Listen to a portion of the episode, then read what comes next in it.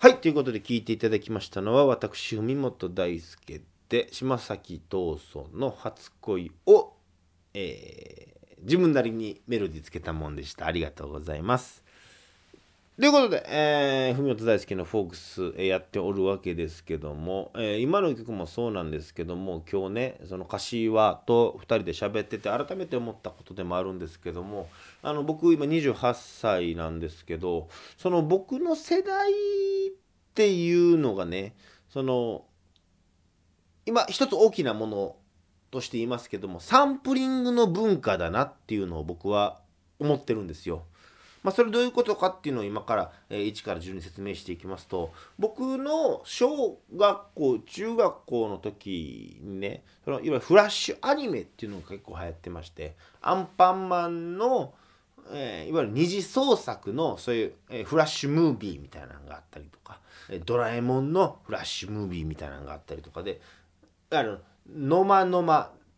のまのまイエイのまのまのまウェイみたいなあのーのま猫とかもそうの一つに入ってくるんですけどもそういうフラッシュアニメっていうのがすごく流行った世代でどういうことかというと例えば、えー今言うたようにアンパンマンであったりとかドラえもんであったりとかそういうものの二次創作を面白がるって文化が自分たちの下地にあるんですよ。小学校中学の時からそういうものを面白がるっていう文化があったからね。うん。だからそのある意味で言うと今僕と同い年の世代って結構ラッパーが多くてそれなんでなんだろうなって改めて思った時に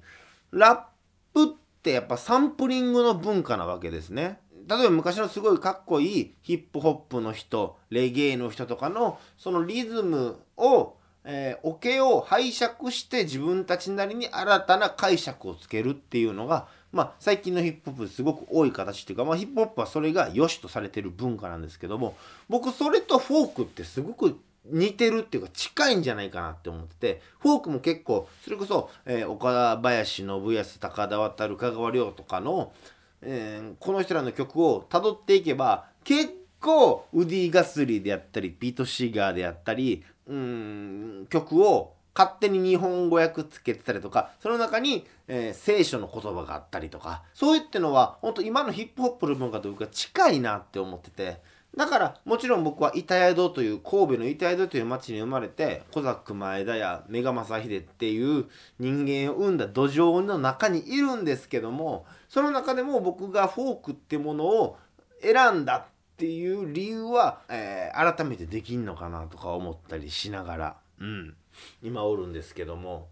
なんかうんそうだな。これはこのフォークだからもっとフォークってものがヒップホップが今流行ってるようにフォークってものがもっと流行っても僕はいいんじゃないかなと。逆に僕は流行ってほしいですしね、まあ、僕が売れない時僕が売れた時に結局それが構造が続くのかもしれないなって思うから。うん難しい。はいということでこの間うんまあということでなんかいろいろ最近、うん、思うことはすごく多くて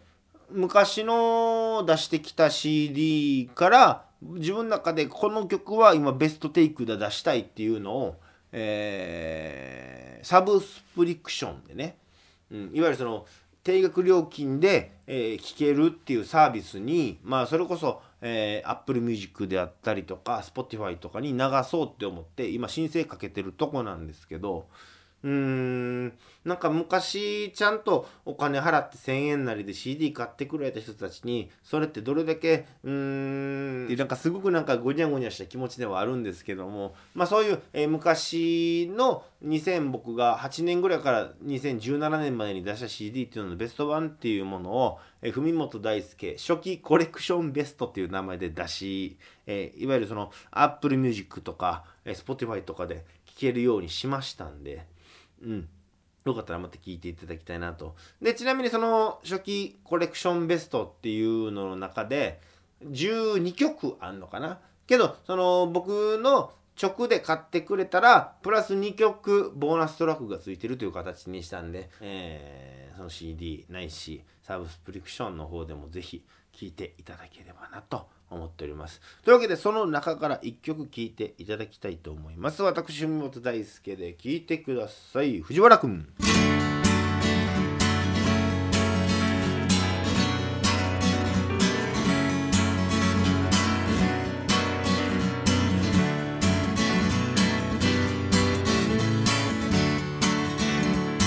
背景藤原くんお元気ですか？あれからも何年の日が流れたことでしょう。今君のこと思い出していたのです。振り返れば笑っちまうことばかり。しょうもない悪さを繰り返し。しかし当時の僕らにゃそれが全てで生きている証だったのだ。ロケット花火が余ったからあの家の窓に放り込もうなんだってできるようなそんな気がしてた笑い声と共に逃げてった僕らの夏。背景藤原くん覚えてますか？君が好きだった大谷さん。こないだ街で見かけたけれど体操綺麗な女性になってたよ。僕によく話してくれていたよね。君んちの複雑な家庭事情。君があまりにも明らかんと話すもんだから調子に乗って君を傷つけてしまっていたらごめんね。春よ恋と共に夏を待ちわびて最後に忍ばせてた。コンドームそして秋と共に去っていった君忘れられる母親のぬくもりを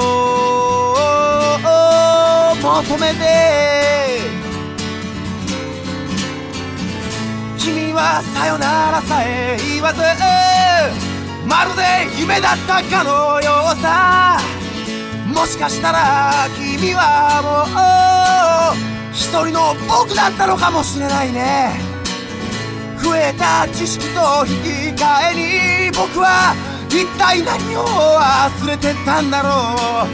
そんな時に思い出すわ。あの日の僕らセミの声。早く大人になりたいと。